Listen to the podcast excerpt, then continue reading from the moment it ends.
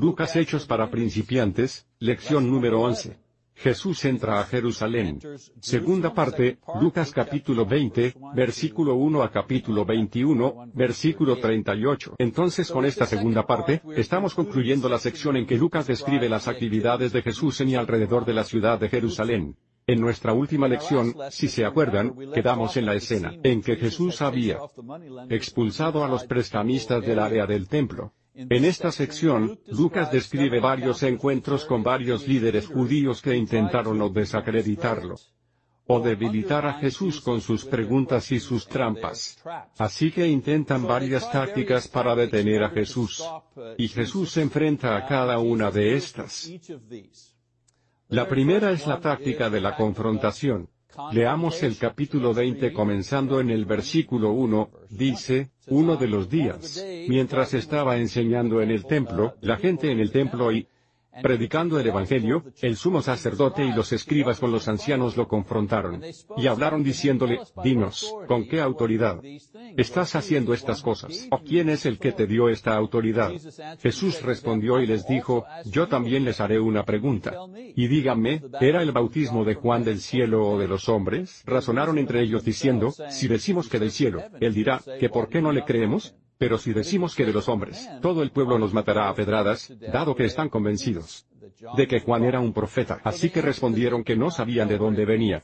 Y Jesús les dijo, tampoco yo les diré a ustedes con qué autoridad hago estas cosas. Entonces el sumo sacerdote y los escribas y los ancianos representan los más altos niveles de la sociedad judía, de hecho, muchos de ellos puede que hayan sido miembros del Sanedrín, que era la autoridad rectora sobre el pueblo. Entonces se reúnen para hacer una demostración de fuerza. Por eso es que están juntos. Quiero decir, enfrentan a una persona, un rabino de Nazaret, un don nadie, y aún así se presentan juntos para enfrentarlo y decirle, ¿cómo te atreves? ¿Cómo te atreves a hacer tal cosa? ¿Cómo te atreves a entrar a nuestro templo y hacer estas cosas? Y entonces Jesús se había encargado de hacer un juicio sobre la propiedad de la actividad comercial en el área del templo. Lo que no está escrito aquí, pero que sabemos es que esta actividad comercial beneficiaba económicamente a estos líderes. No piensen que estos mercaderes estaban dentro del área del templo, haciendo negocios sin haber pagado a alguien para estar ahí. No está escrito ahí, pero eso era lo que pasaba. Y entonces Jesús entra y lleva a cabo una justicia rápida y dura sobre estos tipos. No solo avergonzando a los líderes, sino que atacando uno de sus centros de ganancias. Entonces, su respuesta debiera haber, si fueran verdaderos líderes, su respuesta debiera haber sido, bueno, es cosa de tiempo, amén, o gracias por corregir un error que dejamos que pasara. Esa debería haber sido su respuesta. En lugar de eso, estaban molestos. Se sentían insultados de que alguien, como digo, un don nadie del norte presumiera de hacer tal cosa en un área y aquí está la palabra clave, en un área que ellos controlaban. Esta era su área. Ellos controlaban lo que estaba pasando. Y este Jesús entra y derriba todo, y echa a todas estas personas y causa una conmoción. Así que evidentemente él tenía mucho coraje, pero ¿quién le dio la autoridad para desafiar su autoridad? Esa era la real pregunta aquí por supuesto, la respuesta era que como hijo de Dios y la razón del templo para estar ahí en primer lugar, Dios le había dado la autoridad. Pero para decir esto ahora los había provocado, demasiado pronto. Por lo tanto Jesús encuentra otra manera de desarmarlos pidiéndoles que nombren la autoridad. Detrás del ministerio de Juan el Bautista, Él hace dos cosas. Uno, mantiene la discusión importante sobre la autoridad espiritual, pero desvía la pregunta y la atención, y el punto de él mismo, hacia Juan el Bautista. Entonces de repente, ya no se trata de él, se trata de Juan el Bautista. Y en segundo lugar, los fuerza a reconocer su falta de fe. Si decían que el bautismo de Juan era de Dios, habrían tenido que admitir también que él, Jesús, era de Dios, porque esto era lo que testificó Juan el Bautista. Por eso es que él dice, ¿por qué no lo escucharon? Al decir que no sabían, confesaron incertidumbre, pero dijeron esto para evitar el disgusto de la multitud que sí creían. Así que ellos están entre la espada y la pared aquí. Así que en sus corazones, no creían. Y Jesús expone esto a ellos mismos, y a muchos de los que seguían y observaban el ministerio de Jesús. Entonces la propia posición de Jesús sobre quién era Juan y su misión fue ya establecida en Lucas capítulo 7. Entonces al no responder, los líderes perdieron autoridad para demandar una respuesta en relación a la autoridad de Jesús para limpiar el templo, Él los encerró, no tenían dónde ir. Ahora, otro punto a considerar era el momento de la declaración de su verdadera identidad, para no provocar una revuelta o un arresto antes del tiempo. Para esto, su tiempo aún no había llegado, esto puede haber jugado un papel en la desviación de su pregunta. Podría haber dicho, yo soy el Hijo de Dios, ¿no han visto los milagros? Yo soy el Mesías. Si él hubiese hecho eso justo entonces y ahí, habría habido una revuelta. Habrían llamado a los guardias, lo habrían arrestado, todavía no era el momento. Entonces Jesús sigue este intercambio con una parábola que describía la actitud y el final de quienes lo rechazaban. Esta es la parábola de los viñateros. Lucas capítulo 20. No voy a leer eso ya que sigo dándoles tareas para leer los pasajes, solo resumiré esto. Esta parábola es un relato apenas velado que reprende la incredulidad y la violencia que finalmente sufriría a manos de estos líderes tan religiosos. Ahora, los viñateros, la parábola, básicamente habla de unos viñateros a quienes el propietario les confió una viña dado que se iba en un largo viaje. Y luego el propietario envía personas para verificar su progreso y ellos son acosados, y asesinados incluso el hijo del propietario es asesinado en un intento de apoderarse de la viña. El propietario vuelve para ejecutar a estos hombres, y sus puestos son entregados a otros. Este es básicamente el contenido de esta parábola. Era fácil detectar el paralelo entre la conducta de los viñateros y estos gobernantes religiosos. Como dije era una parábola apenas velada. No era posible no ver de quién estaba él hablando. Ahora, una característica importante de este pasaje es que Jesús cita varios pasajes del Antiguo Testamento, Salmos 18, Isaías 8, para respaldar su enseñanza de que el rechazo y la violencia contra el Mesías no solo le estaba sucediendo ahora a él mismo, sino que también se refería a los salmistas y profetas de hace mucho tiempo. En el Salmo 118 2.22, el salmista escribió que la piedra que los constructores rechazaron se convirtió en la piedra angular. Así que hay una profecía en libros de los Salmos. Por lo tanto, si observan los paralelos entre la parábola y lo que estaba pasando, los constructores son los gobernantes religiosos a quienes a menudo se hacía referencia en ocasiones como los constructores de Israel. La piedra, por supuesto, era el Mesías quien debiera haber sido puesto si quieren como la fundación del reino por estos constructores, pero fue rechazado porque ellos deseaban gobernar el reino y la piedra hará que muchos tropiecen, oposición directa a la piedra que fallará.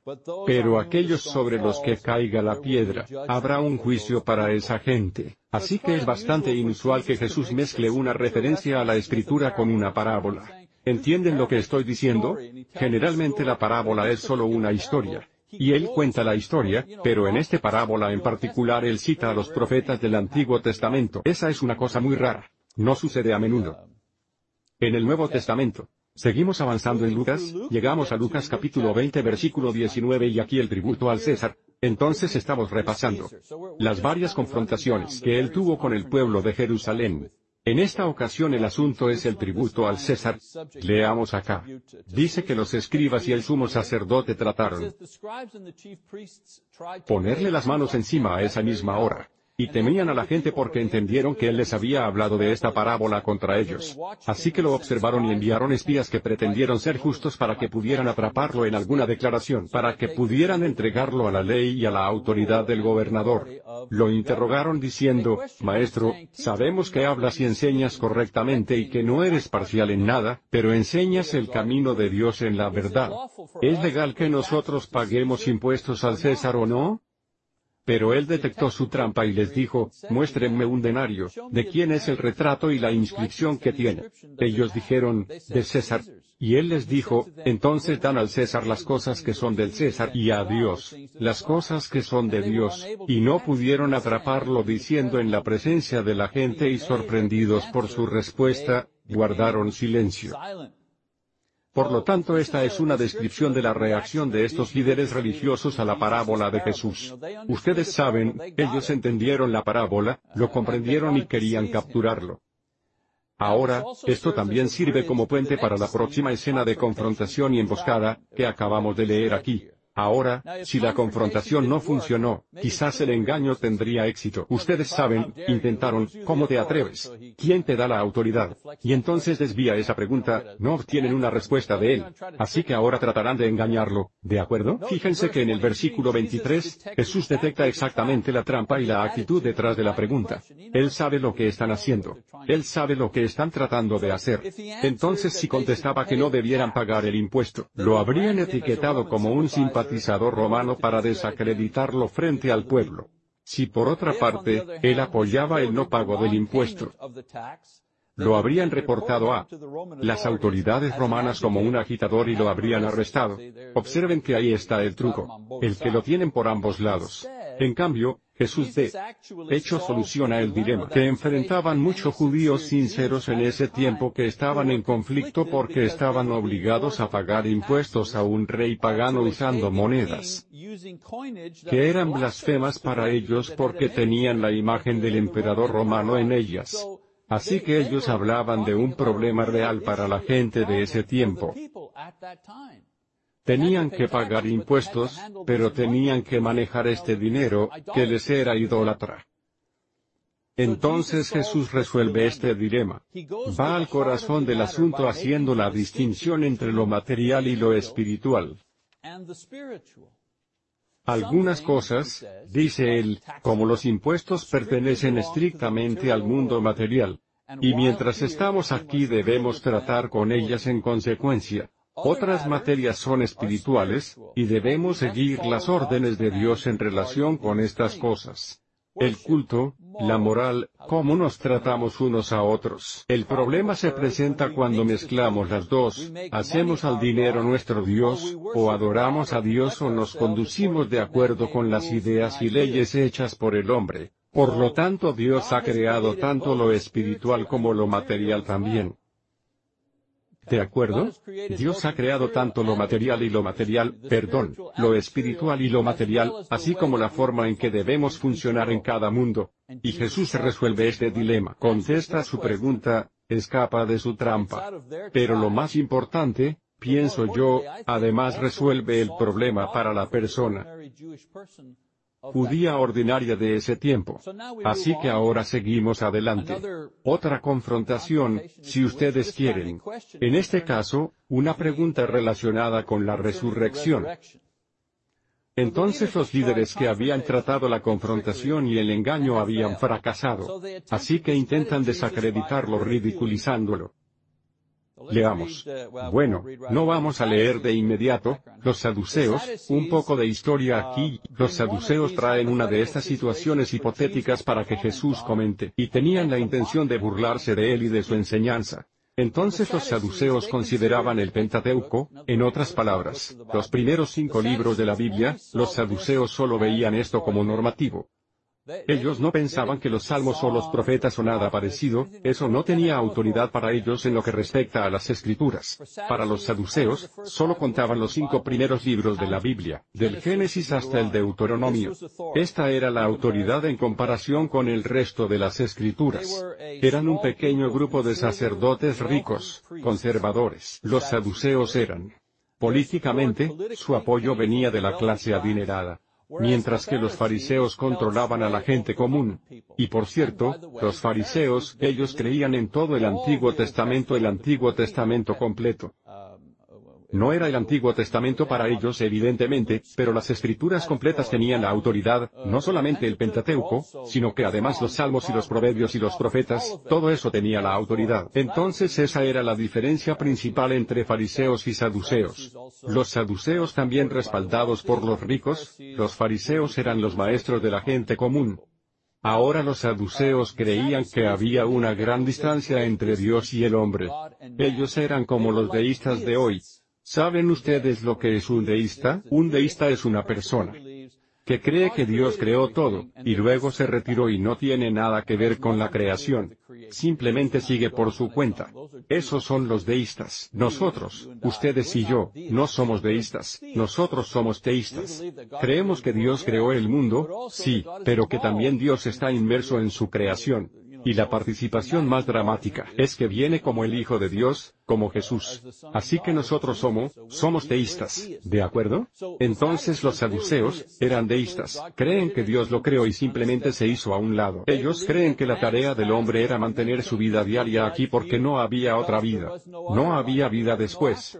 Los saduceos no creían en la vida después de la muerte, no creían en los ángeles todo ese tipo de cosas. Enseñaban que la riqueza y la posición eran bendiciones de Dios, dadas para demostrar su aprobación. Por eso muchos pensaban que la pobreza era una maldición de Dios y un signo de su desaprobación. Entonces ahora que ustedes tienen un poco de historia sobre los saduceos y cómo pensaban ellos, leamos el pasaje. Versículo 27, ahora vinieron a él algunos saduceos que dicen que no hay resurrección. Y lo cuestionaron diciendo, Maestro, Moisés nos escribió que si el hermano de un hombre muere teniendo esposa, y él no tiene hijos, su hermano debiera casarse con la esposa y criar hijos para su hermano. Ahora, había siete hermanos y el primero tomó una esposa y murió sin hijos. Y el segundo y el tercero se casaron con ella, y de la misma manera, los siete murieron, sin dejar hijos. Finalmente, la mujer también murió. En la resurrección, por lo tanto, ella será la esposa de quién, porque los siete se habían casado con ella. Así que la pregunta aquí es como, ¿cuántos ángeles caben en la cabeza de un alfiler? Ustedes saben, esta es ese tipo de pregunta. Entonces su pregunta de hecho es impertinente y burlona. Ellos se veían a sí mismos como muy sabios, dispuestos a hacer tropezar a este rabino pueblerino con una pregunta capciosa. Veamos entonces la respuesta que él les da. Jesús les dijo, los hijos de esta edad se casan y se dan en matrimonio. Pero aquellos que son considerados dignos de llegar a esa edad y a la resurrección de la muerte, ni se casan ni son dados en matrimonio, porque ya ni siquiera pueden morir porque son como los ángeles, y son los hijos de Dios al ser hijos de la resurrección. Pero que los muertos resuciten, incluso Moisés lo demostró en el pasaje acerca de la zarza ardiente, donde llama a Dios el Dios de Abraham, y el Dios de Isaac y el Dios de Jacob. Ahora Él no es el Dios de los muertos, sino de los vivos, pues todos viven para Él. Así que Dios responde a esta impertinencia con conocimiento. No se enfada con ellos. Él demuestra su conocimiento. Y conocimiento que revela inmediatamente su conocimiento divino superior, y la ignorancia de ellos en materias que pensaban que conocían muy bien. Jesús usa la misma habilidad de la que ellos se enorgullecían, el examen erudito y el comentario de las escrituras. Ellos se veían a sí mismos como eruditos. Así que Jesús usa esta misma habilidad para demostrar que su enseñanza sobre la resurrección era incorrecta. Por lo tanto, primero interpreta correctamente el significado de un pasaje para probar que la resurrección corporal tiene lugar después de la muerte. Lo hace sacando la conclusión lógica, basado en el uso gramatical apropiado del verbo en la oración en cuestión, tan asombroso. Es tan asombroso. Están viendo a Jesús predicar expositivamente delante de estos tipos. Quiero decir, Él les está mostrando que está como abriendo el texto, y está señalando y está diciendo, vean aquí, están equivocados, miren este verbo de aquí. Este verbo está en tiempo presente. Es una cosa asombrosa. Déjenme leer el pasaje del que él está hablando, ¿vale? Éxodo 3, Entonces él dijo, Este es Moisés. Entonces él dijo, No te acerques a mí, quítate las sandalias de tus pies porque el lugar en el que estás parado es tierra santa. Él dijo también, Yo soy el Dios de tu padre, el Dios de Abraham, el Dios de Isaac y el Dios de Jacob. Entonces Moisés escondió su rostro porque tenía miedo de mirar a Dios. Ahora este es el pasaje al que se estaba refiriendo Jesús. Miren el pasaje, donde en el versículo 6, dice que él, refiriéndose a Dios, él dijo, además soy el Dios de tu padre, el Dios de Abraham. Soy. Quiero decir, gramática básica, ¿verdad? Soy, ese es tiempo presente, no yo fui, yo soy. Entonces él demuestra el hecho de que Abraham, Isaac y Jacob están también presentes. Esta es la correcta interpretación, desafiando la posición de la no resurrección de los saduceos un pasaje, un verbo correctamente interpretable interpretado más bien, borra toda su estructura de creencia sobre el hecho de que no son el hecho, sino su creencia de que no hubo resurrección. Ellos solo aceptaron las enseñanzas de la ley como autoritarias. Entonces, ¿qué hace Jesús? Él prueba su punto usando sus escrituras. Él va al Pentateuco, Éxodo, segundo libro del Pentateuco. Él va a su referencia de las escrituras y prueba su punto usando su método, estudio expositivo. Y su pasaje. También demuestra su conocimiento divino y al hacerlo, su naturaleza divina también al revelar cosas relacionadas con la resurrección, que solo alguien del cielo podía saber. Ustedes pueden saber de las escrituras, como Él lo demostró, que hay resurrección, ustedes podrían saber de las escrituras que hay resurrección, pero no podían saber cómo era. Eso a partir de las escrituras.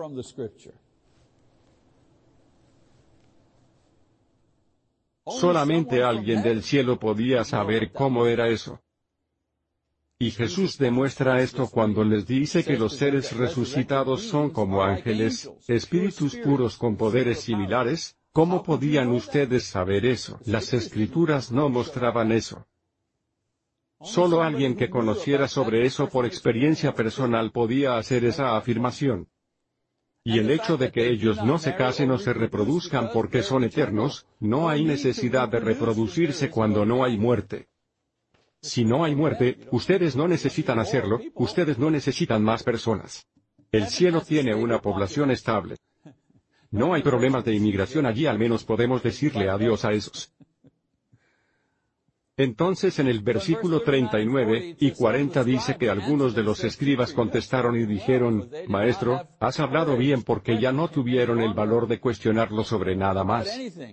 Esta es la manera escritural de decir que se les golpeó, se les golpeó, se les golpeó.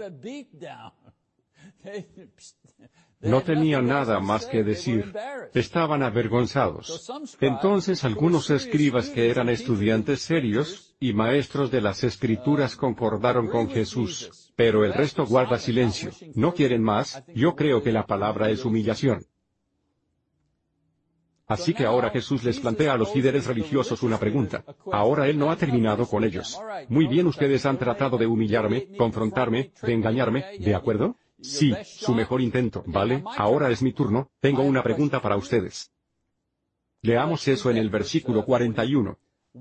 Dice, entonces él les dijo, ¿cómo es que dicen que Cristo es el Hijo de David?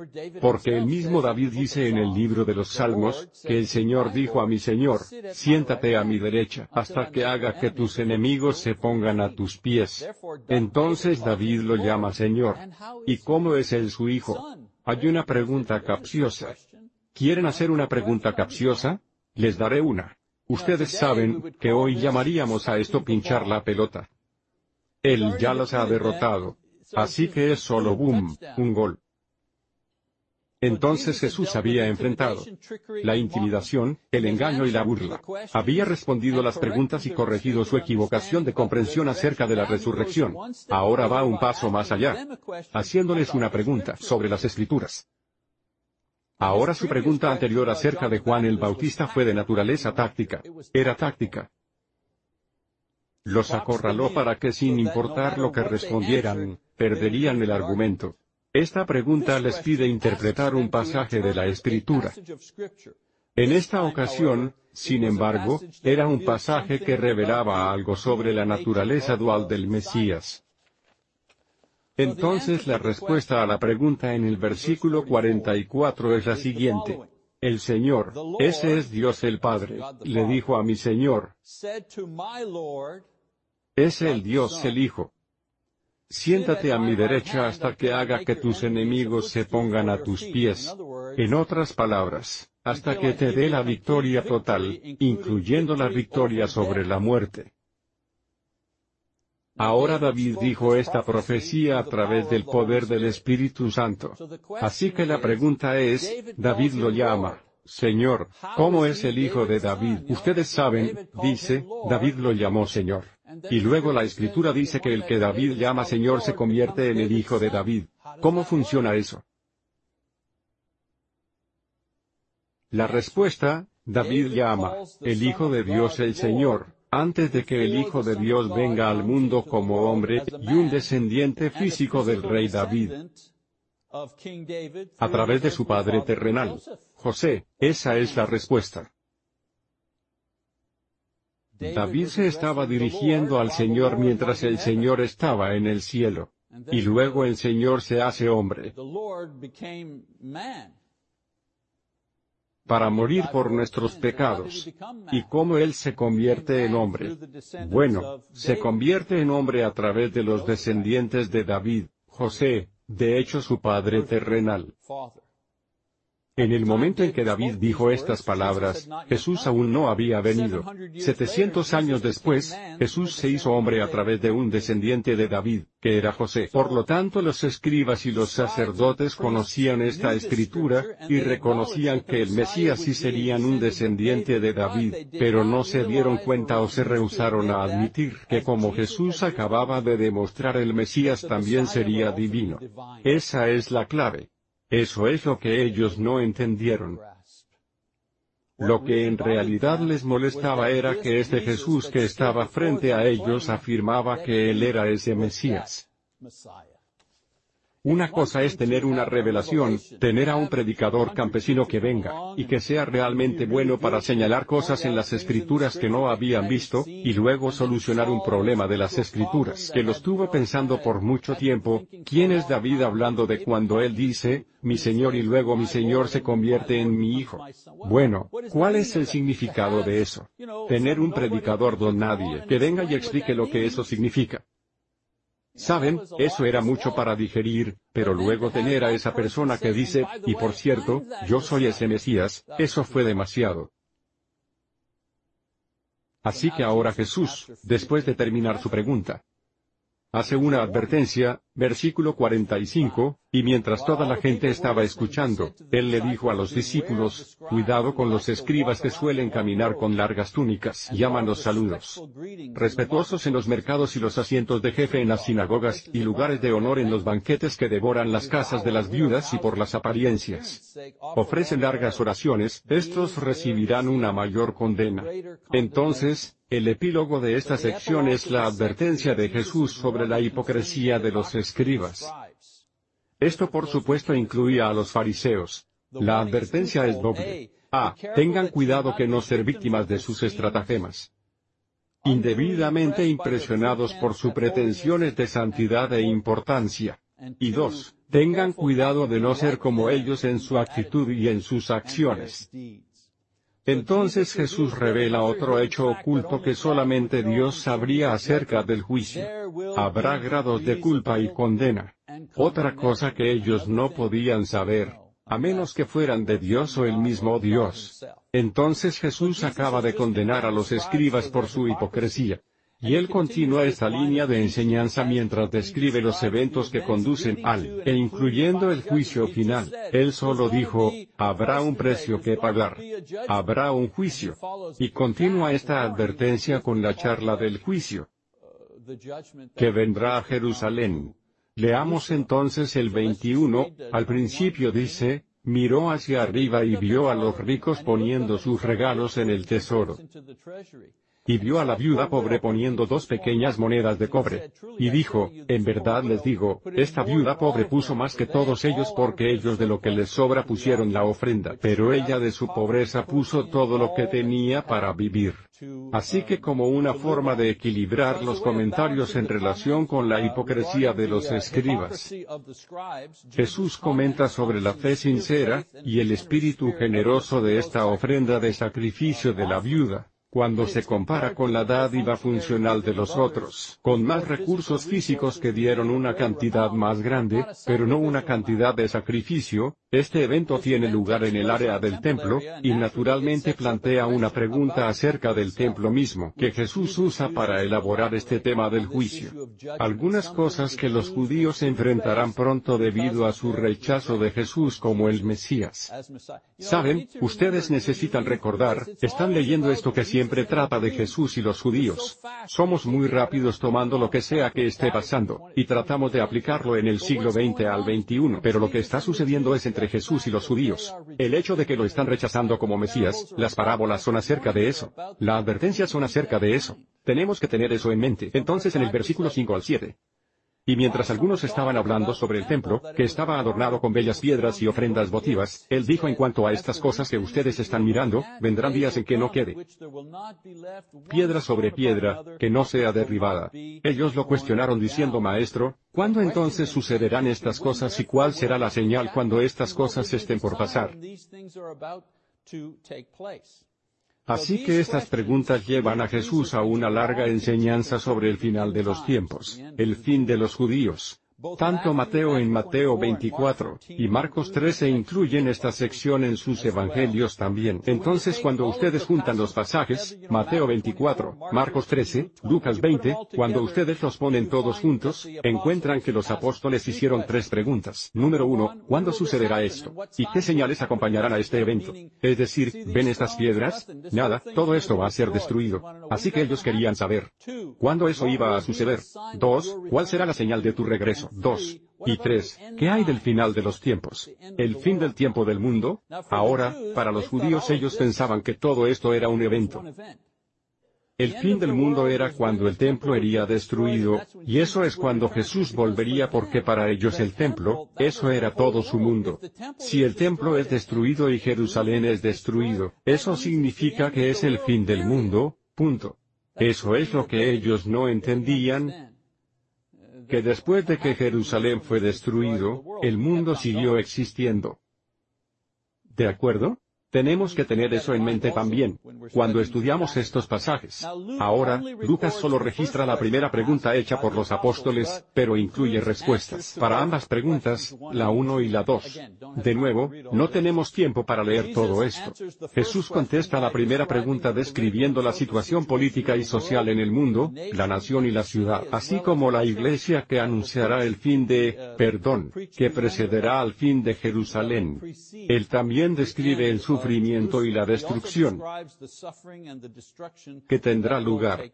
Entonces de los versículos 25 al 36, Jesús entrega la información relacionada con su regreso, la cual coincidirá con el fin del mundo. Observen que su pensamiento es que volverá pronto, y que coincidirá con la destrucción de Jerusalén, pero eso no fue así. Y luego en los versículos 37 y 38, Lucas agrega un comentario de que los devotos seguidores de Jesús lo escuchaban, enseñar diariamente en el templo, y Jesús pasaba las noches en oración. Este llamado para prepararse para el juicio establece los eventos finales en el ministerio de Jesús, que es su crucifixión y por supuesto su resurrección. Así que toda la sección del fin del mundo proporciona la misma información en las tres partes donde aparece en Mateo, Marcos y Lucas, donde Jesús explica no solo un tiempo que vendrá, cuando la ciudad será destruida y ellos tienen que estar preparados para eso, sino que también las señales de cuando Él volverá en el final del mundo. Y siempre que entiendan que, cuando Él habla de la destrucción, está hablando de la destrucción de la ciudad, y luego Él habla de su regreso el final del mundo. Bueno, un par de lecciones de los pasajes de hoy. Todos debiéramos esforzarnos en hacer sacrificios, no solo de manera regular. Fácilmente podemos volvernos complacientes en nuestra ofrenda y así no recibir ninguna bendición por ello. Si no hay elemento de sacrificio en nuestra ofrenda al Señor, hay una pequeña sección ahí, una sección muy pequeña donde la viuda da un poco en comparación con el rico que va, y hace un gran espectáculo de su ofrenda. Creo que eso es un elemento clave en nuestras vidas de cristianos. Nuestra dádiva tiene que tener un elemento de sacrificio, si va a ser efectiva, no solo para complacer a Dios sino que sea efectiva en afectarnos y en ayudarnos a crecer espiritualmente. Así que necesitamos recordar esta idea del sacrificio. En nuestro aporte, no solo de dinero sino de tiempo. Cuando no importa y no les da, no les cuesta nada, lo que ustedes dan, no, no cuesta mucho. Es cuando les cuesta algo cuando es, les cuesta un sacrificio ir a algún lado, ayudar a alguien, llamar a alguien, hacer algo, dar mucho, cuando hay un elemento de sacrificio, entonces lo transforma en algo espiritual, en ese punto. Y luego otra lección. El juicio es seguro. El juicio es seguro. Los judíos ignoraron la advertencia de Jesús del juicio por venir. Y sabemos históricamente que vino, ¿cierto? En el 70 DC, vinieron los romanos, echaron todo abajo. Mataron a todos, exactamente como había dicho Jesús. Así que necesitamos asegurarnos de no cometer el mismo error. Ustedes saben que Jesús nos ha dicho que hay un juicio que viene. Todas las cosas que sucedieron en el pasado, nos ayudan a entender lo que vendrá en el futuro. Entonces hay un juicio que viene. Necesitamos estar preparados para ello, fielmente, espiritualmente. Bueno, y entonces tenemos nuestra tarea para la próxima semana, Lucas 22, versículo 1 a las 23 y 25. Estamos en la lección 11, así que solo nos quedan dos lecciones para terminar. Y les recuerdo que voy a seguir aquí. Estaremos en el auditorio el siguiente trimestre en octubre. Y vamos a hacer el libro de los hechos. Vamos a ir directamente al libro de los hechos. Y todo lo que tengo que decir, es que si creen que conocen el libro de los hechos, no conocen el libro de los hechos. Hay mucho material en el libro de los hechos que ni siquiera puedo ponerlo todo en... Me falta tiempo y papel preparando estas lecciones. Así que los animo a que le echen una mirada al libro de los hechos, que haremos después de que hayamos terminado con Lucas. Bueno, muchas gracias. Esta es nuestra lección de esta mañana.